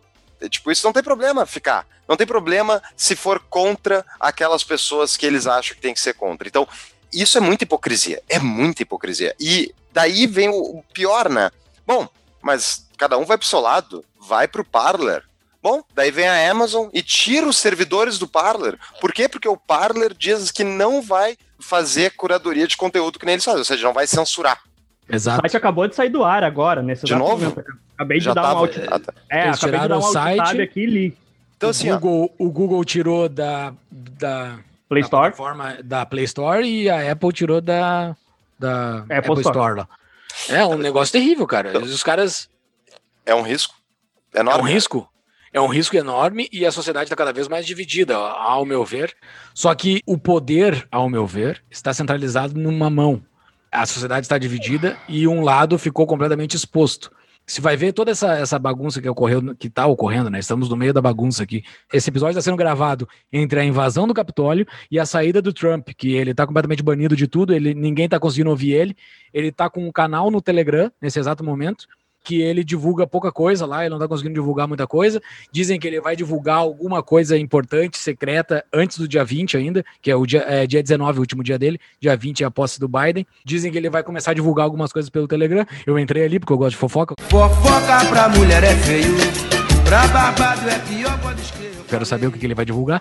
Mas o- Pode rolar impeachment também, tem isso ainda, né? Isso. Não, eles querem. Não, parece que já fecharam o acordo, eles vão fazer um impeachment pós saída dele para tirar direitos políticos dele para ele não voltar daqui a quatro anos, né? Que loucura, tio. Mas o ponto, cara, o ponto principal é assim: lá quando o Trump foi eleito, eu me lembro que eu coloquei no meu ah, Facebook na época que, ok, o Trump ganhou, mas aonde o poder ocorre, de fato, o Trump não havia ganhado. A cultura, o jeito que os americanos se relacionam, o jeito que os a- a- americanos espalham ideias, eles estão muito tendidos pro lado do Biden e Kamala Harris. Kama- Kamala Harris. É Kamala ou Kamala? É Kamala ou Kamala? É Kamala, eu acho. Kamala, Harris. Ah, essa, essa Segundo o mulher. Fernando, acho que é Canela. Acho que é É. assim que ele fala. sabe? É. Tá, mas a, a mulher ali, vice do Biden. Então, assim, a sociedade americana tá muito tendida pro lado deles, desse politicamente correto, dessa gente que faz tudo pelo tá- bem, eles são... Tu acha? Eu acho que tá bem dividido, cara. É só olhar a eleição. Não, eu, tá, só pra eu esclarecer do que, que eu tô falando. Os poderosos estão muito tendidos pro lado delas. Quem Assim. manda, quem tem dinheiro e quem tem armas, está muito tendido pro lado delas. Tem os, os trumpistas, são caras muito armados. Assim, não é nada frente ao exército dos Estados Unidos que ficou agora sob o domínio do Biden. E eu tenho muito medo de tudo isso que vai ocorrer. É, Mas, mas, mas não tem como haver um ataque contra a própria população, entendeu? Não, tipo, é um não, negócio que. não. e não, não- tipo assim, ó, nunca momento diga que- nunca. Tá, ok, eu acredito que o Estado possa fazer qualquer coisa, tá? Mas eu entendo que a partir do momento que chegar, digamos assim, que vamos, vamos pintar um cenário aqui em que ó, queiram fazer secessão, qualquer coisa assim, e a galera é muito armada, assim. Eu não consigo ver um cenário onde o exército ataque a própria população. Porque, tipo, cara, isso é muito maluco de acontecer dentro dos Estados Unidos. É muito mais fácil deles conversarem quando vê ou rolar uma secessão, ou abrirem mão aqui e ali, do que rolar uma guerra interna. Eu ficaria muito surpreendido se algo assim acontecesse, de verdade. Não, mas ok, eu também acho. Vai ser uma ruptura da, do ordenamento uh, do Ocidente desde o fim da Segunda Guerra. Alguma coisa muito grande vai acontecer. Mas o que eu queria dizer era sobre o Trump, o Homem Laranja, o personagem da década. Eu acho que o cara, velho, ele lá quando ele assumiu, quando a gente começou o nosso podcast, foi dois anos depois dele assumir, eu achava ele antissistema, assim, eu achava que ele era um cara antissistema, ele não era um qualquer ali querendo dominar o sistema, ele tinha um discurso de, de verdade ser antissistema, assim, óbvio que isso vende, tinha votos, era por isso que ele estava fazendo isso, mas com a saída dele, com o fim dele, ele se mostrou um cara de fato antissistema, assim, alguém admirável, alguém que foi um, que teve uma força admirável, assim, alguém que fez algo que botou muita coisa em risco, porque seria muito fácil para ele baixar a cabeça para os congressistas americanos e seguir por uma pauta completamente pró-sistema. O cara foi até o fim dando porrada, assim, e é admirável uma pessoa que faz isso. Eu achei interessante o que, que ele fez. Esse é o maior argumento do o maior ponto que, a, que os, inclusive liberais, Blue Pill, dos que tomaram pílula azul, eles odeiam o Trump justamente por ele ser antissistema, né? Eles odeiam a ideia de tu atacar uma instituição. Truculento. É, que de tu atacar uma instituição que, ai, o Capitólio e bababá, eu, obviamente eu não, não acho que teriam que, foi, eu acho um erro enorme os caras entrarem dentro do Capitólio, porque justamente abriu a chance deles sofrerem uma represália do sistema muito grande. E podem ter certeza que todo mundo que apareceu sem máscara lá não vão deixar não vão deixar fácil passar. Agora o que o Trump mesmo se importa, ele não é antes Mas já aconteceu, né? Não sei se tu viu, vocês vi. viram, teve, teve pessoas que foram proibidas de pegar avião, que foram Não, ah, eles estão sendo presos. Sim, sim, sim, é, eles vão ir atrás. Eles estão sendo presos. Mas o Trump ele não é, ao meu ver, antissistema. O Trump é o Trump. Ele é um cara voltado para si mesmo, e agora, quando aconteceu a invasão do Capitólio, é, e depois do discurso dele de concessão finalmente para o Biden, é um baita de um fuck you para a própria base dele.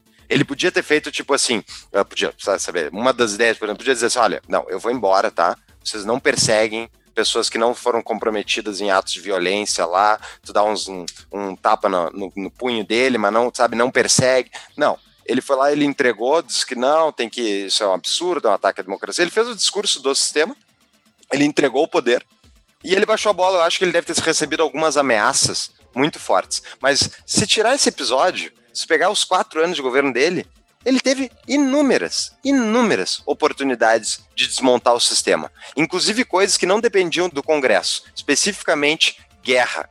Guerra que ele tinha o poder de impedir a força americana de continuar não bombardeando. Sei. Ele, não sei se ele tinha poder. Ele, não, ele tem, não legalmente ele tem poder, porque não, a guerra é. De... Não, o estamento é muito forte. Cara, mas é... ele, ele não iniciou nenhuma nova. Isso, isso. é o primeiro presidente é, okay. em décadas que faz isso. Eu concordo contigo. Só que ele vendeu um monte de armamento para a Arábia Saudita. Ele continuou dando apoio para a Arábia Saudita fazer o genocídio no Iêmen.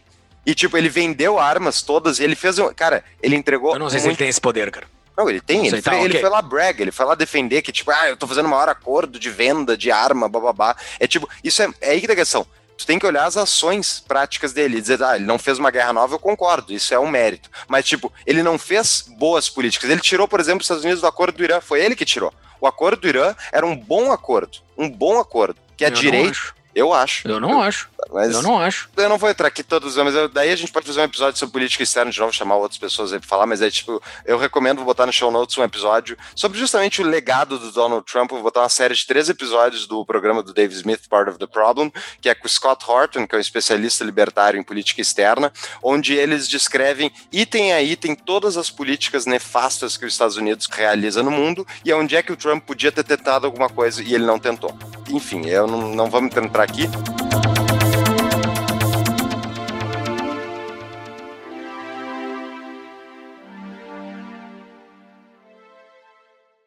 Nem queria discutir muito o Trump, eu queria discutir justamente se tu olha, tu tomou a pílula vermelha e tu olhou esse sistema pelo que ele é. que que tu faz? Daí tem outras pílulas, né? Tem a pílula preta, ou negra, sei lá qual é a tradução, black pill, que é tipo, o sistema é horrível, ele é, uh, ele é do mal, e não tem saída, a solução é suicídio, a solução é, é abandonar as esperanças. Isso é horrível. Isso é horrível. Eu acho que muitos daqueles que invadiram o Capitólio, eles estavam nessa, nessa pílula, entende? Tipo, foda-se, não, não importa mais nada, eu vou entrar aqui dentro porque estão roubando a eleição do meu presidente, blá, blá, blá. E isso abriu justamente chance deles serem repreendidos de forma violenta, vai ser pelo, já está sendo pelo uh, estamento. Tem a pílula branca, uh, que a pílula branca é tipo a, a pílula da paz, uh, de acreditar que tem como a gente ganhar. A gente, eu digo, pessoas pró-liberdade, pró-defesa do indivíduo, pró-desenvolvimento humano. Tem como a gente ganhar, não está ganha, mas a gente tem como ganhar. Então, por exemplo, divulgando tapa, ajudando mais gente a tomar a pílula vermelha, mais gente a acordar apoiando e enxergar na, é, apoiando o tapa, enxergar o sistema pelo que ele é, mais pessoas enxergando o sistema pelo que ela é, porque ele é, é muito importante para que essas pessoas a gente não vai reformar o sistema. Tipo, o sistema não tem mais volta querem fazer política de, uh, de bolsa isso, bolsa uh, corona. Cara, eu, Paulo, eu não me importo. Esse sistema Fiat, ele já está condenado, ele já foi para muito além do que ele poderia ir, ele não tem mais volta. Eles não têm como liquidar isso sem ser por inflação, sem ter ruptura. Então, se eles querem acelerar a queda do sistema colocando mais elementos para dentro, a gente não tem controle sobre isso. O que, que a gente tem controle? A gente tem controle sobre quem é que a gente aciona a nossa volta para tentar mostrar o que está acontecendo e impedir que essas pessoas também sofram o efeito que o sistema está provocando. Né? Então, essa é a, uma parte da pílula branca, e a outra parte que eu, eu queria falar depois, enfim, ver o que vocês acham, e depois a gente volta para a última pílula. Ok, vamos falar depois sobre a última pílula, a pílula laranja, a pílula de voltar no Partido Novo. Nada contra, tá? Eu também voto, é, eu... mas não é essa pelo laranja.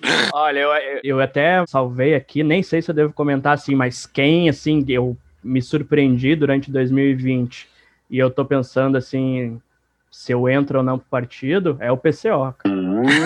não sei se você mais concorda, assim, cara, é o partido mais lúcido e para mim todo respeito aos nossos amigos do Partido Novo, é o único partido possível, cara. Esses caras estão muito bons, parabéns pra eles.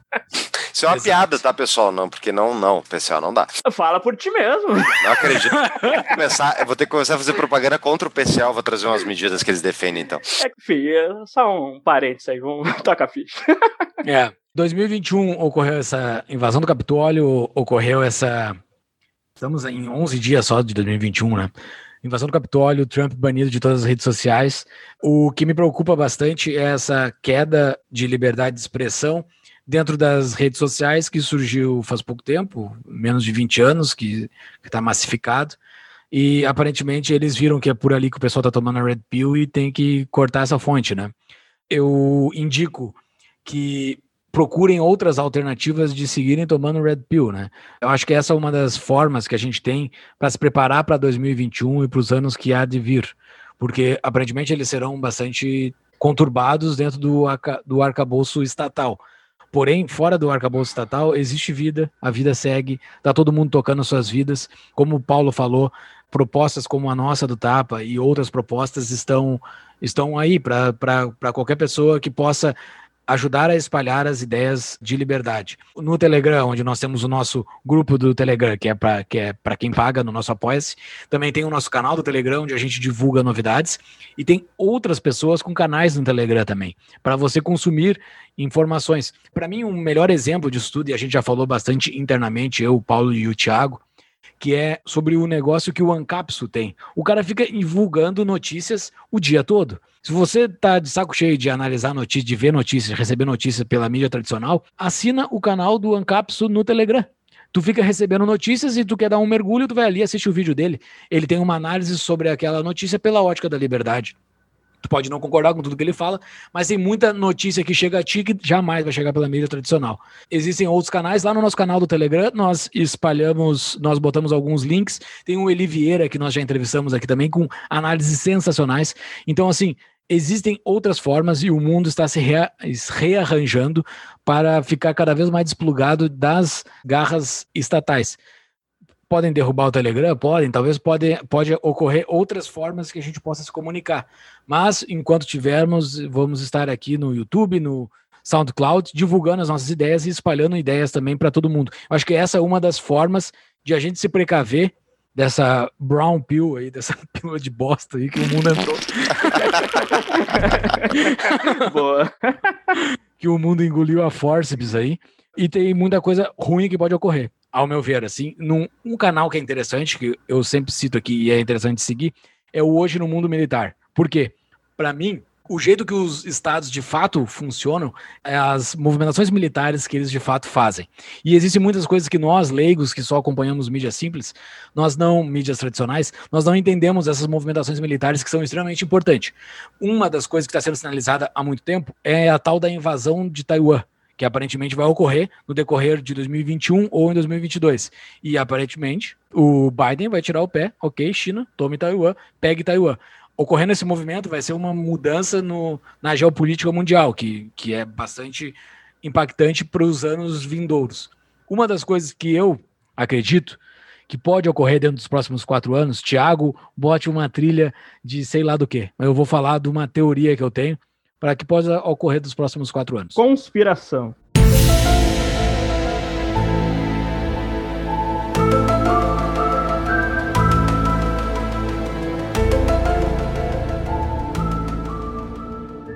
Conspiração total. No Rio Grande do Sul existe uma rede de materiais de construção que se chama Redmac, tá? Vai ocorrer uma redmaquização do mundo. O que, que ocorreu com a Redmac, tá? Lá no, nos idos do final dos anos 90, início dos anos 2000, eu, cidadão de Mostardas e outras pessoas, e, e pelo que eu via na volta, as grandes madeireiras não tinham mais como crescer. Tá? Elas estavam completamente estagnadas, não tinham mais como crescer. A única forma que elas conseguiram expandir o seu negócio foi fazer um grande acordo entre elas, cada uma dentro do seu território, tá? A grande madeireira de cada canto, de cada cidade ou de cada região fez um acordo para poder ter um, um pool mais forte com os seus fornecedores, né? No momento que tu se junta com vários, tu faz um associativismo, tu começa a, a ter mais força para bancar frente aos teus fornecedores, tu consegue ter dinheiro para colocar mídia suficiente para uma mídia grande, botar na Globo, uma propaganda tua, que uma madeireira de interior jamais ia conseguir. Por que eu quero dizer isso? Os estados, ao meu ver, eles estão entrando para um, um nível de endividamento e, e, gestão interna e governança que não tem mais solução. Ao meu ver, não tem mais solução. Eles não têm mais como aumentar impostos, que é muito difícil. Se eles aumentar impostos, eles vão destruir o sistema produtivo, pelo menos aqui no Brasil. Se aumentar impostos, destrói tudo. Ele não tem mais como se endividar também, porque já está completamente endividado. Ele vai imprimir dinheiro, mas também vai destruir a economia, porque vai gerar muita inflação. Não tem mais como fazer. Eu acho que deu uma conjunção de estrelas para Biden e Xi Jinping fazer um grande acordo gigante dentro dos próximos quatro anos para que possam fazer um acordo monetário, algo maior do que a gente consegue enxergar. Eu não sei o que, tá? Mas vai ter uma. Os estados vão ter a sua autonomia, como eram as madeireiras da Redmac, como são as madeireiras da Redmac. Eu sou dono da minha madeira da Redmac, mas eu sou completamente dependente dessa grande associação gigante que ficou acima de mim, que eu dependo para tudo agora. Então eu tô na mão dele. Uh, o mundo já se ordenou para isso, aparentemente, está se ordenando para isso.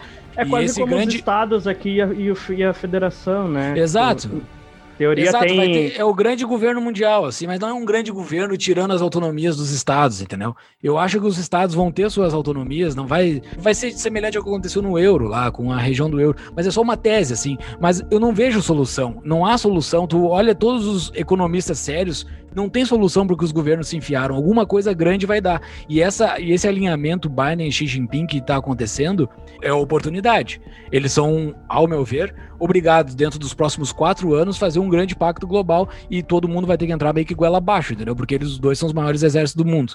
É o meu grande temor, mas também a gente consegue ter insights de se defender dessa grande redemaquização do mundo.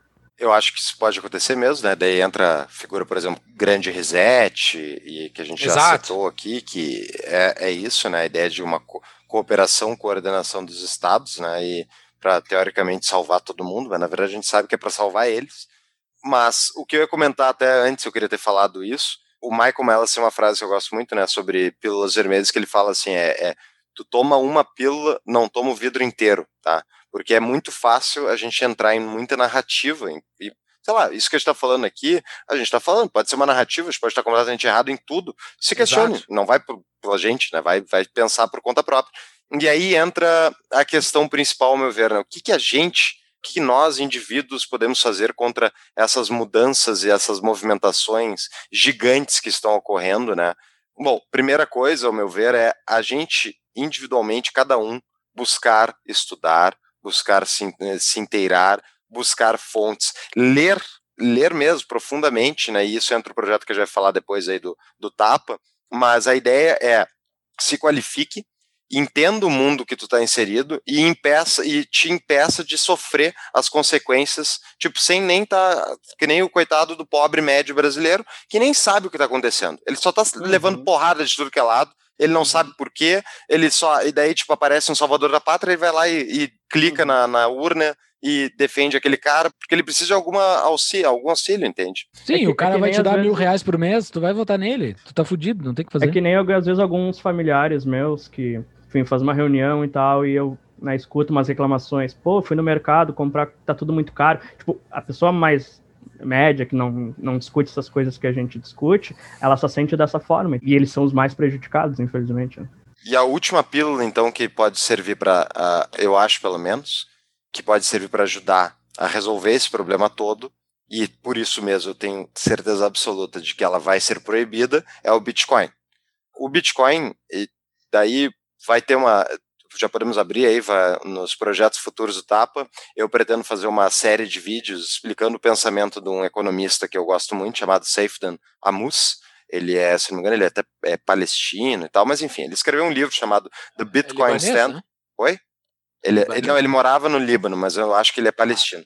E ele basicamente escreveu um livro chamado Sistema, Sistema Bitcoin, e agora ele está escrevendo o sistema Fiat, e ele está fazendo justamente comparativo entre os sistemas, né? Mas eu vou apresentar o, o, conceito dele, que ele demonstra que o Bitcoin não é, uh, quando a gente fala, ah, é uma moeda, não, ele é, tipo, ele é um sistema monetário, como um todo.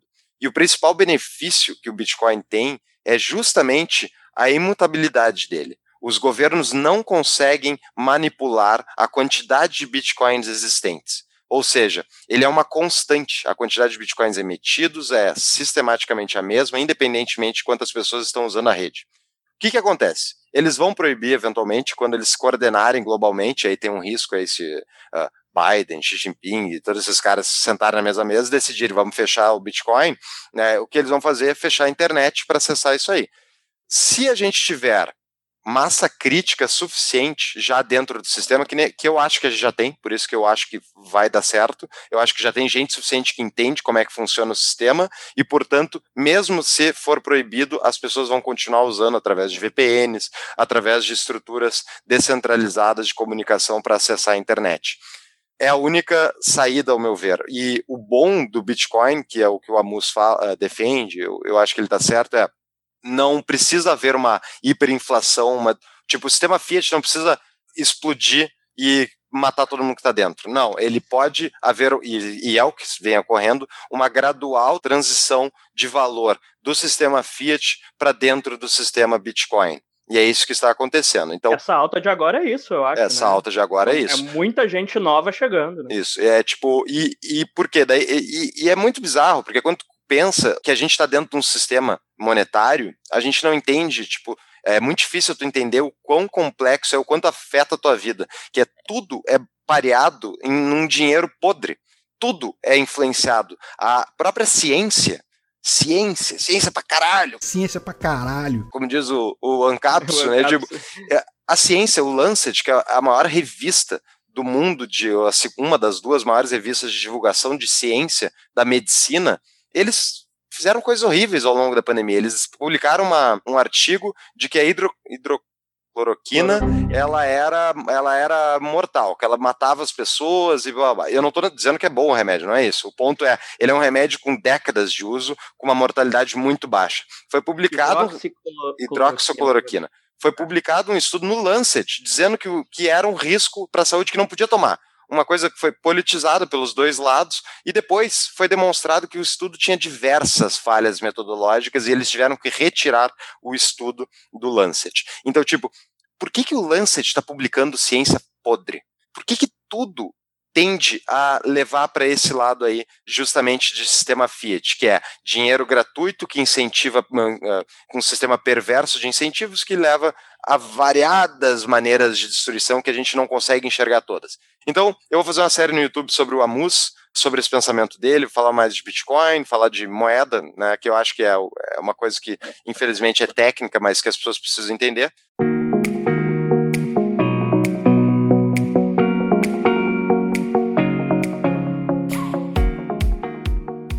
Vamos lá, gurizada. Que outros projetos você vai fazer para 2021? Agora, no início de 2021, vamos lançar o nosso clube de estudos, que o pessoal do grupo do Telegram nos solicita bastante. E nós temos muita vontade há muito tempo de fazer. Vamos lançar em breve. Quem está no grupo do Telegram vai saber primeiro, então seja o nosso apoiador. Entre lá no nosso apoia faça sua contribuição. Eles saberão primeiro e receberão os devidos descontos por estar nos apoiando. Exatamente. Né? O pessoal eu converso muito com o pessoal no Instagram, né? E o pessoal pergunta sobre isso, porque às vezes a gente dá umas dicas lá que a gente vai fazer esse clube. E o pessoal fica perguntando: ah, como é que eu fico sabendo? Como é que eu fico sabendo? Se você é nosso apoiador, você vai saber primeiro e vai receber bons descontos. Então, quem acredita aí na nossa ideia, quiser nos apoiar, vai receber algo em troca, além do grupo do Telegram, é claro que é ótimo, o pessoal lá discute e tem um nível muito alto, ainda vai receber desconto, vai saber as coisas primeiro e muito mais, porque né? Hoje me mandaram lá no, no Instagram, né? Pô, adoro o conteúdo de vocês e tal. E eu respondi, cara, tá só começando, cara. Tipo, isso é. aqui é muito pequeno comparado aonde a gente quer chegar. Então.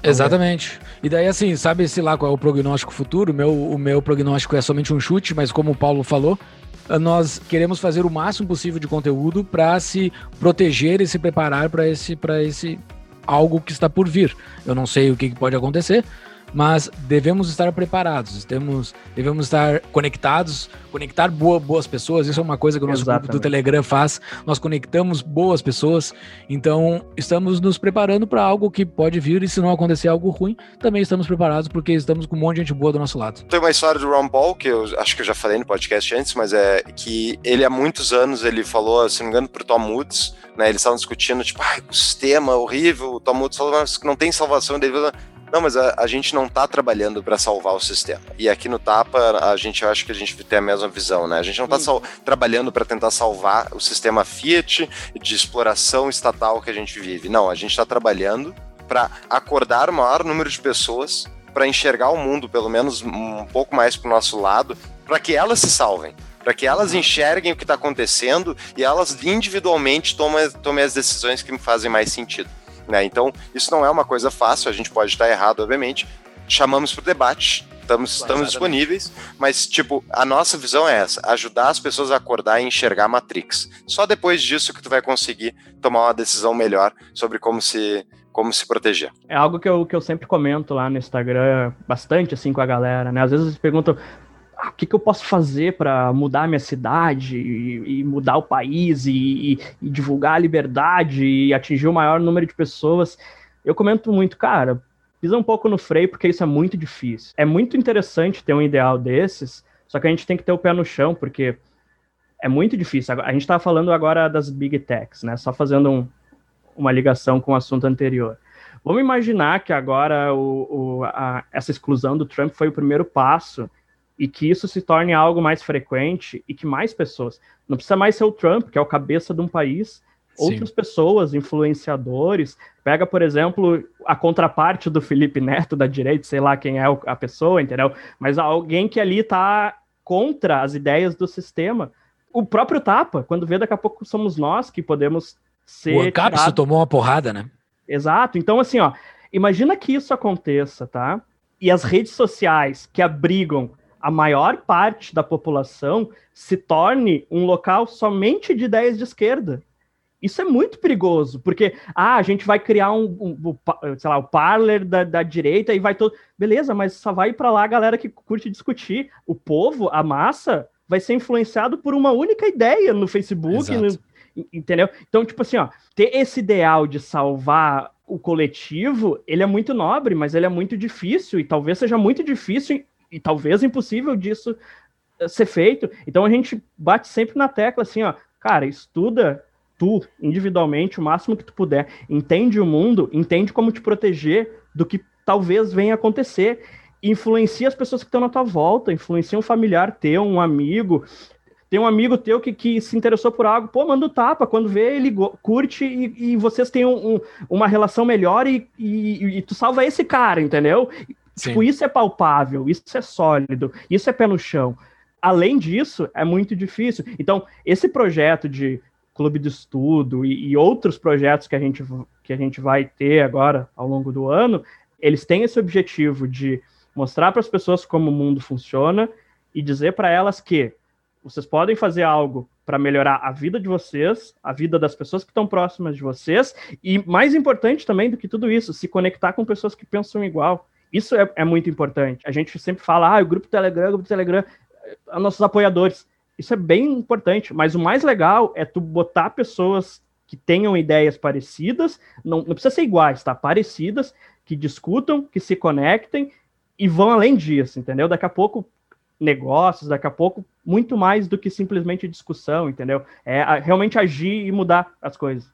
Exato. E a gente tem que estar preparado, assim, porque é que nem o Fux falou sobre a história do Ron Paul, alguma coisa uh, muito ruim pode acontecer e o mainstream não vai te ajudar em nada disso, né? O mainstream vai te botar na máquina de moer carne ali e tu vai ser mais um no meio. Então, vamos tentar fazer o máximo possível de gerar essa, essa discussão. Nós aqui, nós não somos os donos da verdade, é isso que eu, eu, nós estamos dispostos a discutir e nos, e nos preparar o máximo possível. Contem com a gente nos ajude a espalhar o Tapa. No Instagram nos ajuda demais vocês espalharem nos stories. E para saber das novidades, caso não queira ser o nosso apoiador, entre no nosso canal do Telegram, já fica vai, vai, vai saber em segundo nível, tá? Mas quem é, quem é apoiador vai saber em primeiro nível. Mas entre no nosso canal do Telegram que vai saber das nossas novidades. Minha frase final então é: a revolução será pacífica e cultural. Eu acredito muito nisso. Tem que ser via paz. Não dá e pra... não televisionada, né? E não, não televisionada. Ah, eu ia falar isso. Exatamente. A TV não vai te contar. Tudo isso que tá acontecendo aqui, a TV não vai te contar. Nem a pau. Muito bem. Muito pessoal. menos Twitter. Então tá, valeu, pessoal. É porque vocês vão ser excluídos de lá daqui a pouco. É inevitável. A gente, a gente vai ser antes. Vamos procurar que a gente vai ser antes. Valeu, tá. pessoal. Valeu, pessoal. Até mais. Abraço. Valeu, um abração. Abraço. Até mais.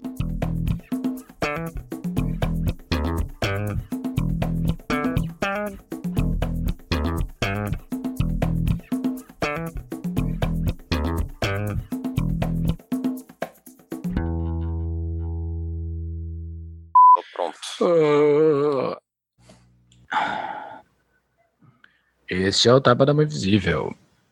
O... Vive no abacaxi e mora no mar. O... Deu, Fux? Ô, Fux, só tenta centralizar um pouco a tua câmera, que, tipo, tá só o teu ombro pra cima. Sério? Pra mim ele tá bem. Tipo, eu tô agora, centrado. Agora, agora pra mim ficou bem bom. Agora você tá, dois tá bom. O Fux tá jogando tênis, tá, ele tá mais musculoso de um lado, assim. Pois é. Essa cadeira que tá torta. Tá.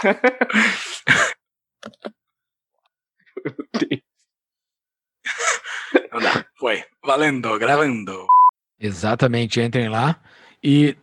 A... É isso mesmo, entrem lá e ordenem as suas. Deixa eu parar. Meu Deus, é o editor vai tomar no rabo. uh!